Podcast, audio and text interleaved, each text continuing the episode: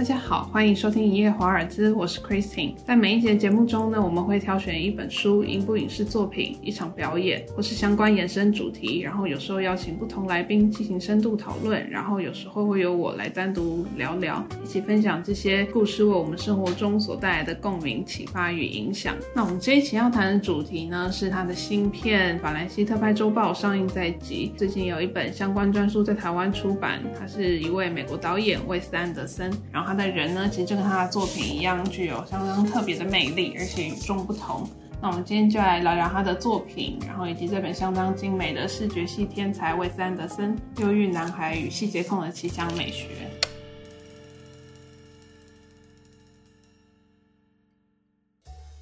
然呢，魏斯安德森看起来很像是一位就是诞生在欧洲啊，或是法国的导演，但他其实是道地的美国人，而且他出生在德州，跟马修麦康纳一样，他是休斯顿，所以他有些早期的作品呢，就会以德州为背景。那他记得很清楚，小时候就是有一次放学回家，然后他发现他们家的冰箱上躺着一本小小的册子，然后就跟《月升冒险王国》里面描绘的一模一样。这一本书就印着如何对付问题儿童。所以他他马上发现这是是针对自己，而不是针对他的另外两个兄弟。那所以其实他从很早就是一个相当敏感，然后古怪也早熟的孩子。但他相当聪明哦，所以在父母眼里上应该也是真的是一位问题儿童。那他原本呢是想成为一位建筑师，接着他又把志向定在作家，没想到后来就成为了一位电影导演。那他说：“我想在这些电影中所做的一切啊，就算是建筑师跟作家这。”两者的结合，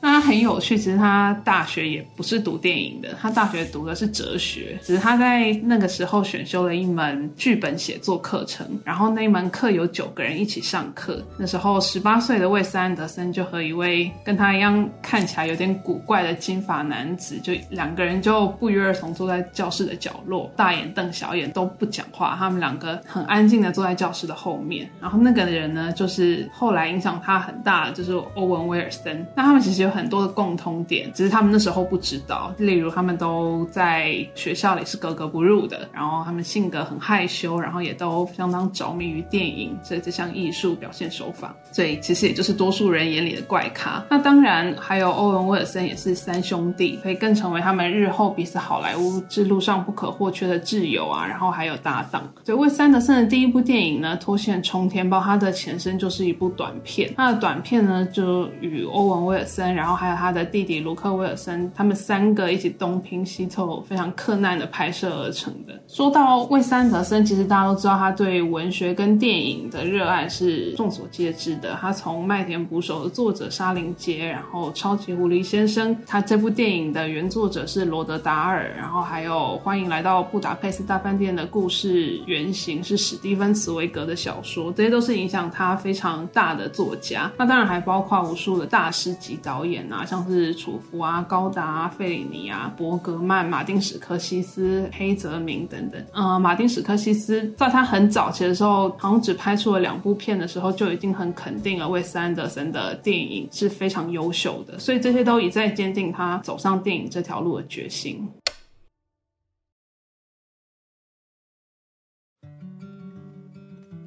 风格其实相当的有趣哦。其实多数人谈论到魏斯安德森，应该对他的风格是印象最深刻的。他包括他的强迫症的标志性手法等等，他就是一个相当典型的作者论导演。基本上都是用快节奏的喜剧去包装比较阴郁啊、比较严肃的主题，像是他剧中的人物都会可能都会有遭逢到死亡的一种哀痛啊或悲伤，然后还有家庭失能、婚外情、被弃养的孤儿。或是兄弟戏强，以及各种超展开的诡异友谊等等，所以他常会会有给人一种比较像是腹黑又是冷调幽默的氛围。不过他的视觉、他的美学还有画面构图，其实都是多数人非常喜欢他的原因。那包括就是完美对称这件事情，完美对称呢，其实是源自他一个相当敬仰的偶像，就是日本大师级的导演小津安二郎。有些人就认为他们这种不移动摄影机的拍摄。模是其实是缺乏变化的。嗯，每一部的电影构图其实没有太大的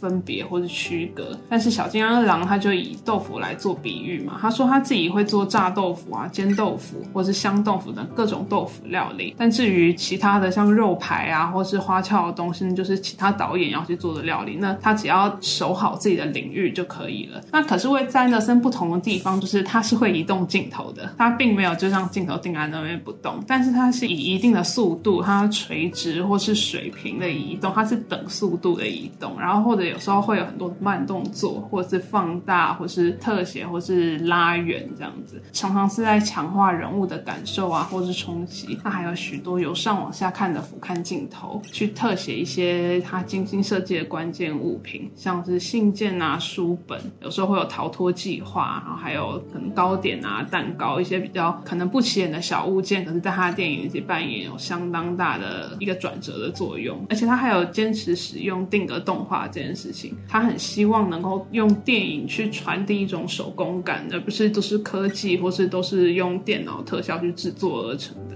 他的这些快节奏的喜剧，还有让人过目不忘的明亮色彩配置，它用色是非常的大胆，而且它会跟着整体的视觉调性去走，像黄色啊、粉红色都是他很常使用的色系。然后他也会搭配电影的季节还有主题，像《超级狐狸先生》这部电影，它就是有一种秋天的意象。那大吉林有限公司，它就是几乎每一幕都是油画般的构图啊，还有用色等等。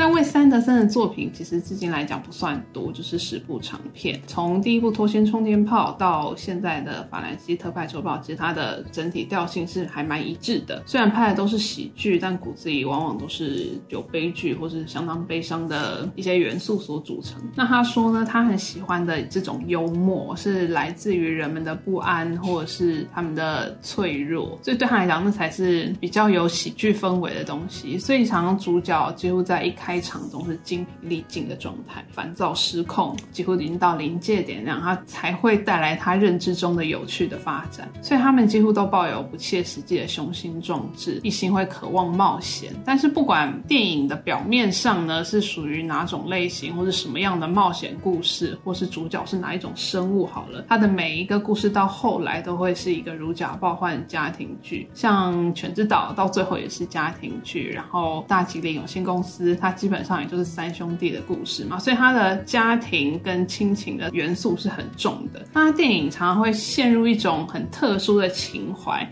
这也是许多人很喜欢的，就是他有一种怀念过往，眼看他起高楼，眼看他宴宾客，眼看他楼塌了的那种沧海桑田的情感在里面，这是还蛮特别的。例如像《欢迎来到布达佩斯大饭店》里面，古斯塔夫他怀念这个饭店鼎盛时期的风光，这些角色啊，他们的世界。然后还有他用一种时间倒退走的方式，会有一种意想不到的结果，就是他让这些东西有一种永恒的感觉。所以他的电影其实特别在一个，他有一种永恒的氛围在里面。这本专书哦，他也提到说，如果用一句话来总结魏三德森的世界，他是说会是以秩序井然的电影描绘无比混乱的人们。基本上他的电影其实都是井然有序的，哈哈，里面的人都是非常混乱，甚至是毫。毫无头绪啊，然后也不知道接下来要怎么办。但他一直认为哦，不需要在电影里加入什么特殊的深奥的含义。他认为只要让电影火起来就可以，所以意义它自然就会从故事里面长出来。那每个人都会用自己的方式来回应电影，然后故事也会自动和观众的生命产生一些交集。所以他不会用电影去讲什么太特别的道理，或是采用说教的模式。可是我们会自己呃有自己的想法跟感受。在里面，而且很有趣的是哦，其实他所有跟他合作的演员几乎都是固定班底，但是这些固定班底呢，他们都会抱怨，然后他们的工时很长，然后领的都是最低工资，所以拍摄他的电影基本上都没有什么金钱动力在里面。但他的阵容却是一部比一部豪华，而且他的班底几乎很多都是从一开始就是很死忠的班底到现在，像比尔莫瑞啊，然后像威廉达佛，还有爱德华诺顿、法拉西斯麦朵曼、布鲁斯。威利昆汀塔史云顿等等，他们其实只是串场哦，很多影帝以后也是趋之若鹜，而且他真的可以锁住这些固定的演员，像比尔莫瑞就说，只要参与了一部魏斯安德森的电影，他们人生就会变得不一样。他说拍摄他这个电影的过程，很像在参加一个夏令营或者大游乐场的感觉，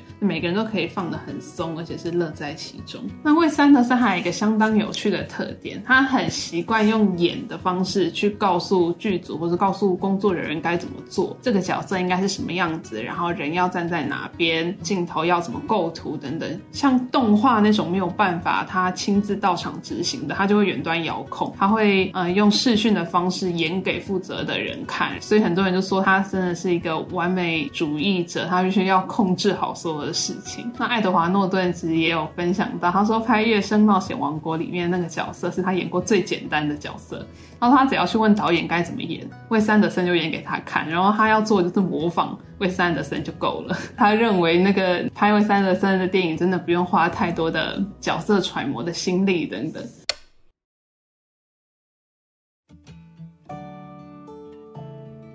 读这本书里面，我觉得很有趣的一点就是，嗯，你会发现电影里说的故事很多是假的，或是他感觉就是一个不可能发生在现实的遭遇或是经历，而且是猎奇啊，有时候又比较太多的巧合什么。但魏三德森加在里面的感觉都是真的，而且他不但以他自己的真实情感为出发点，而且他常就是从一个人物、一个角色或是某个场景去探索他自己的内在。的情感，所以他形容就是他的电影几乎就是以真实情感为基础去打造出精致的奇想旅程，所以他就是用电影这个方式去重建或是重现自己的情感记忆。你仔细看看魏斯安德森的人生故事，你就会发现他其实每一部电影都有他的个人传记的色彩在里面。某段回忆、某一个地点、楼下的咖啡厅，或是一些他跟他生活中有关的熟人或朋友的名字。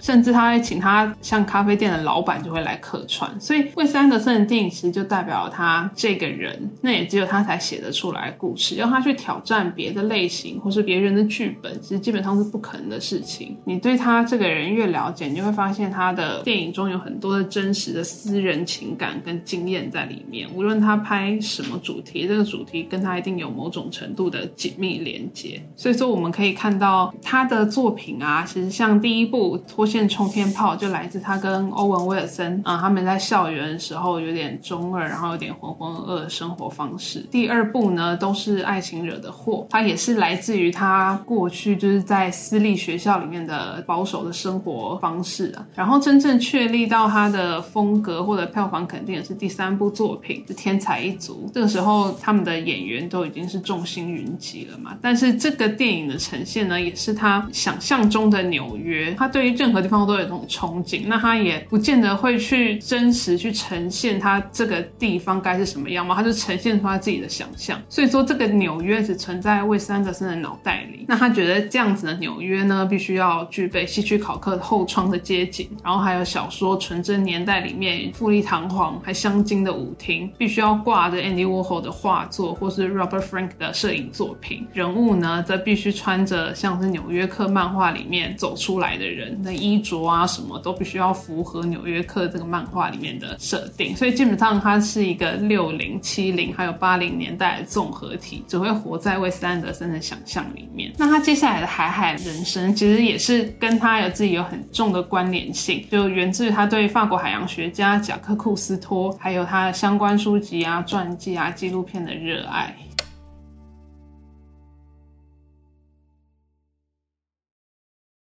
他的第五部电影呢是二零零七年的大吉利有限公司，其实也是跟他自己有相当大的关联，就是关于三个兄弟的故事，因为刚好他也是三兄弟嘛，而且他又是家庭剧的概念，所以他们家呢从小就是三个兄弟一起长大，所以可想他想拍这样的主题也是想了很久。所以大井有限公司的故事大致上是说三名不平时不太联络的兄弟，他们一起搭火车穿越北印度的一趟旅程。为什么会是印度呢？这本书也解密了这件事情。他说，因为魏斯安德森小时候有一个非常要好的朋友，他就是来自印度，所以他就开启了他对印度又一次不切实际的想象。从这本书中，我才发现哦，他筹备电影的过程其实跟他的电影本身一样的有趣。他为了写这个发生在印度的剧本，他打破了过去习惯两人合作的模式，他特别组成了三人小组。哎，这三人小组呢，他们各自前往了印度展开实地编剧写作的计划。他们各自截取自己在这趟旅途中的一些有趣的发展啊经验，然后再变成了这个大型有限公司的剧本。但还蛮意外的是哦，他们去之前都对印度有一种神秘的东方文化一种憧憬嘛，所以一般来讲，想象都最后都是幻灭的。可是没有哎，他们发觉印度是一个完全符合他们想象的地方。惠斯安德森他结束了这趟旅程之后，他说他觉得自己爱上了这个地方。他花了四个星期的时间去研究火车表，现在火车表好像不是用英文或是数字写，它是用梵文写成的。然后他们探索了印度的城市啊、沙漠还有高山，所以让他们印象非常深刻。魏斯安德森他就说嘛，他拍摄电影的时候，不只是从混沌中建立秩序，他会创造一个新的混沌，然后是这个混沌试图要拍出一部电影。所以每一部电影都是拍制它本身过程的纪录片。所以对他来讲，他要拍一部电影，就必须要有这样子的真正的经验在里面。在这一部以火车为主轴的故事中，他理所当然就认为说要打造一辆真正的列车。所以他们为了符合魏斯安德森脑海的想象，他们就将这个实际打造出来的列车设计出了印度的元素还有色彩。所以这个色彩当然也是魏斯安德森的想象。然后还有他还觉得坚持要有《东方快车谋杀案》里面那个东方快车的风格在里面，还必须具备有行动摄影棚的实际效用。所以他们就在很多的混沌，然后还有不可控的变动中，就完成了这个大景有限公司的拍摄。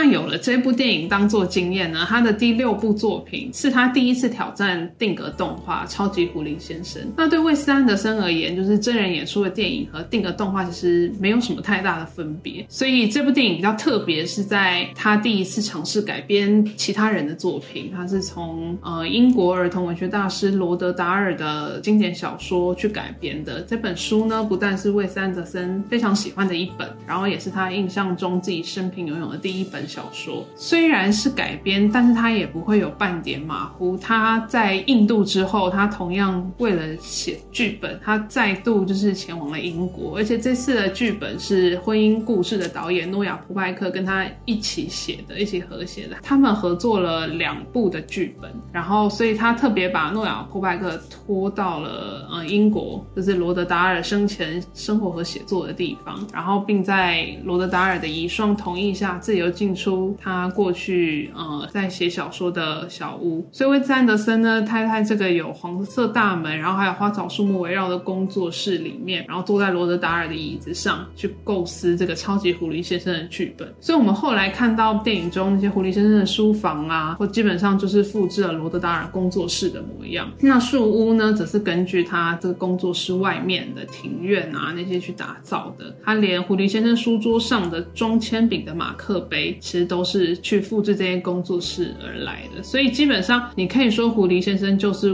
魏三德森想象中的罗德达尔，他以罗德达尔形象去打造了这个角色，就连狐狸太太的名字都也跟他的遗孀是同名的。那你也知道他在定格动画中第一次尝试，所以他一定也是非常吹毛求疵的。据说制作团队总共花了七个月的时间，打造出六种不同尺寸的狐狸先生，然后还有五百三十。五只左右的动物做做成戏偶嘛，然后特别请当年的罗德达尔第一版小说他绘制插画的算是插画师，然后去提供他当初的形象设定概念图，而且他坚持哦戏友身上所有的毛都必须用真实的动物毛皮去制作而成。现在想起来是有点不人道，但是这就是为了安德森的坚持。而且他们这些动物身上穿的毛衣啊，像是里面有一只狗狗，它穿的毛衣就也是他们真的用迷你。棒针去钩织而成的，所以这样他才会满意哦。而且他很喜欢狐狸先生的造型，这个造型他甚至喜欢到整部电影结束之后，他去重金聘请了私人裁缝师，然后量身打造了一套他自己日常也可以穿的狐狸先生的那一身棕色灯芯绒西装。他常常穿出去去做采访啊什么，其实很多的照片上或者很多的呃访谈都可以看到。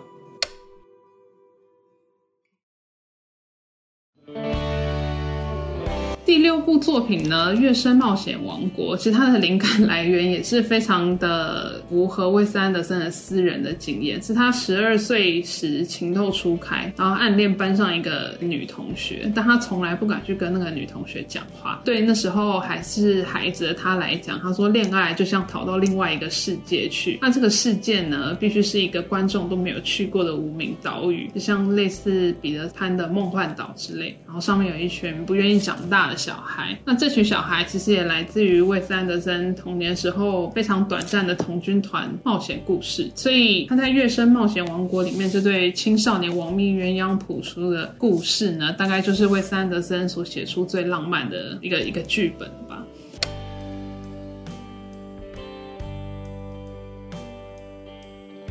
接下来就是到他真正的第一部卖座大片，就是二零一四年，大部分人都因此真的认识他，是欢迎来到布达佩斯大饭店。这个也是真实经验去转换的，但是是什么真实经验？我觉得还蛮有趣。答案就是他的母亲，因为他的母亲其实是一位考古学家。那电影基本上呢，就是为斯安德森的一场考古研究，但他的考古其实没有什么还原历史，他就是只是去贴近他自己脑海中想象的一些历史的真实。的片段或是事实那样，所以应该不少人也知道，就是故事的灵感其实是来自奥地利作家史蒂芬·茨威格的小说《变形的陶醉》。台湾在几年前有推出繁体中文版，也是漫游者文化。那他讲的是一名贫穷少女，她受她一个家境相当富裕的阿姨的邀请，然后她前往瑞士的一间奢华饭店度假。那她在阿姨的巧手改造下，就成为了一位走入上流社会的富家的名门闺秀。所以为魏斯安德森就以自己的方式呢，去讲述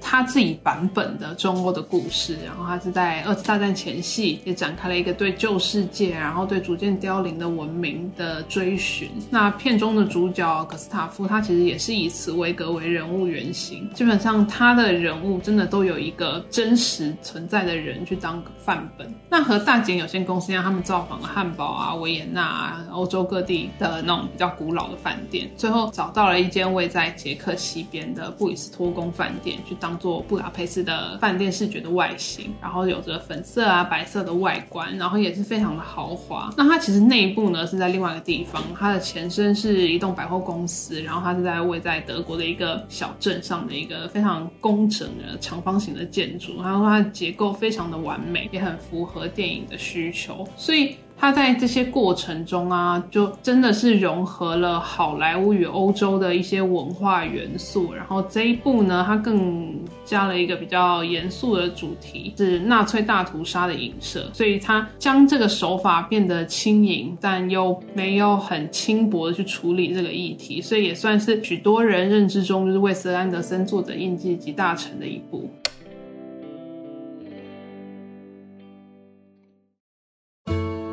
零一八年是《犬之岛》嘛，所以他再度回归他的定格动画。这个定格动画呢，从英国超级狐狸先生的英国变成了一个他认知中的日本，然后它带有了科幻，然后还有废墟，也是有旧时代的色彩在里面。他真的很喜欢透过电影去追寻已经逝去的时代。那最一开始呢，他的契机其实也是在筹备超级狐狸先生的时候，他经过了伦敦一个地方，他标示的犬之岛的路标，他其实。是通往泰晤士河畔的一个半岛。那这个半岛呢，过去其实是码头，还有一些仓库等等，最后才改成了住宅区。但是这个惊鸿一瞥，其实就开启了他一个想象，就是有没有可能真的有一个岛屿上面住的都只有狗呢？狗这个动物的元素，在魏斯安德森的电影其实也有一些不解之缘在里面，因为他过去的电影中，只要有狗出现，其实下场都不是很好，所以很多人觉得他跟狗狗可能有点过节，他都让他们不得好死之类。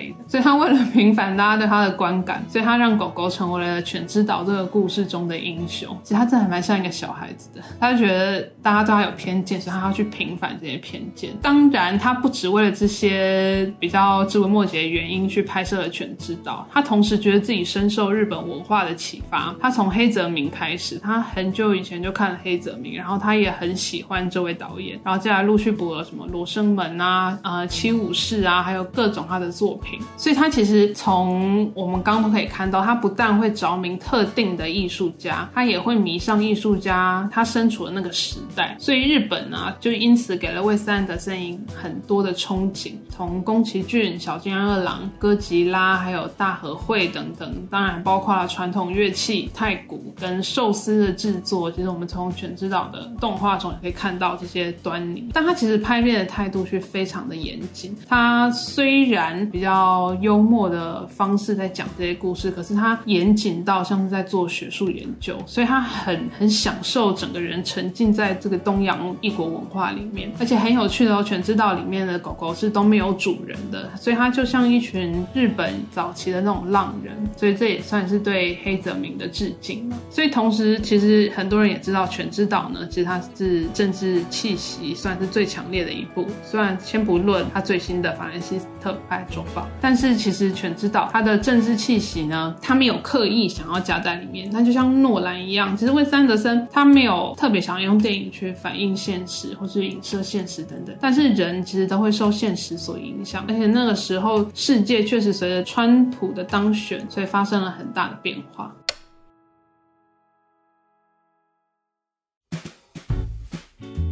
那大家应该都很好奇，就是最新的法兰西特派周报会讲些什么？很多的媒体啊、杂志也都有做一些报道。这是他的第十部电影嘛？他现在他已经基本上就像是一个自成一格的文化主流象征，你一步一步在好莱坞拓展了自己的小天地。其实他这一路走来，你会发现他其实没有那么多的资源，但他其实蛮幸运的。他幸运到都有一些朋友或是贵人的相助，然后一些线可以让他这样一个一个这样。牵起来，所以现在一个全球拥有超高人气的 Instagram 账号叫做 Accidentally with Anderson，他在世界各地搜集了就是无数仿佛从魏斯安德森电影中走出来的画面嘛，你会看到他每一幅如果有 follow 的人，就是你会看到他每一幅画，或是照片都像是真的都像是魏斯安德森电影中会出现的景象。那这一部《法兰西特派周报》呢，之前在坎城进行了首映嘛，再度集结了一票非常惊人的演员。他自己形容，《法兰西特派周报》其实是故事，他讲的是关于一个驻法的美国记者，然后他创办了一份报纸。电影比较像是在描绘这号人物的故事，然后他如何为自己想报道、想写的内容奋斗，但不只是在探讨就是新闻自由之类，那有点太不为斯安德森了。所以他自己也说，这部电影还蛮难形容的。不过也在首映之后呢，也被评为是他至今个人风格最强烈，然后结构也是最复杂的一部嘛。主主要还是致敬影响他相当深远的《纽约客》这个报刊，所以再度就是以他特立独行的方式探讨了欧洲近代欧洲跟他自己眼中的世界。所以至于到底会是什么样的一部电影呢？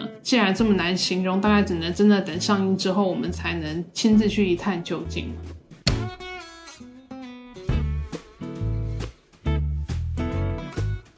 那我们今天的节目呢，就到这里。嗯，大家都可以发现，就是魏斯安德森的确是一位越了解会越迷人的导演。那这本书呢，其实详细记录了他非常多的一些不为人知的细节，还有一些他的生平故事。视觉系天才魏斯安德森，《忧郁男孩与细节控的奇想美学》是漫游者文化所出版的。然后它不但是精装，而且还是全彩印制，相当适合喜爱他的影迷收藏。那电影呢，《法兰西特派周报》也会在。今年底之前上映，档期还得由电影公司那边来宣布。那如果各位喜欢我们本集的内容，也欢迎透过脸书专业一夜华尔兹和各收听平台给予我们建议与回馈。我们下次再见。